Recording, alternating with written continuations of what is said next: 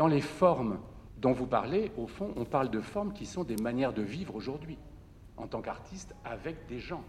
Mais donc, comment on vit, comment on transmet, puisqu'avec le tout petit, on est toujours dans la question de la transmission, puisqu'il ne peut recevoir que ce qui a du sens pour ceux qui l'entourent. C'est bien la question de l'éducation, de l'accès, mais aussi de la transformation sociale.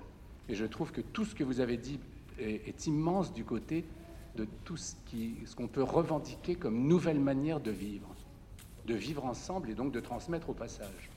Pas seulement de faire de la pédagogie de la transmission, mais de voir que la culture, elle est justement portée par tous les créateurs, dont les artistes en, grande part, du côté en tous les cas du sens, des valeurs, des, valeurs de, la relation, de l'autonomie, qui sont des mots politiques qui rejoignent. Moi, je pensais à Montessori, je pensais à Freinet, je pensais à tous les, grands, les grandes questions euh, éducatives, mais qui sont aussi sociales et politiques.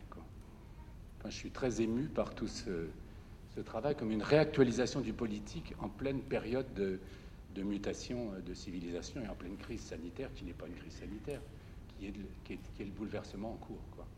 Merci de ce retour. Et je on l'a pas nommé, c'est vrai, mais euh, je pense que dans nos discussions au sein du collectif Puzzle, on s'est on se réunit euh, relativement régulièrement, mais évidemment, on s'est réunis euh, en visio pendant le confinement.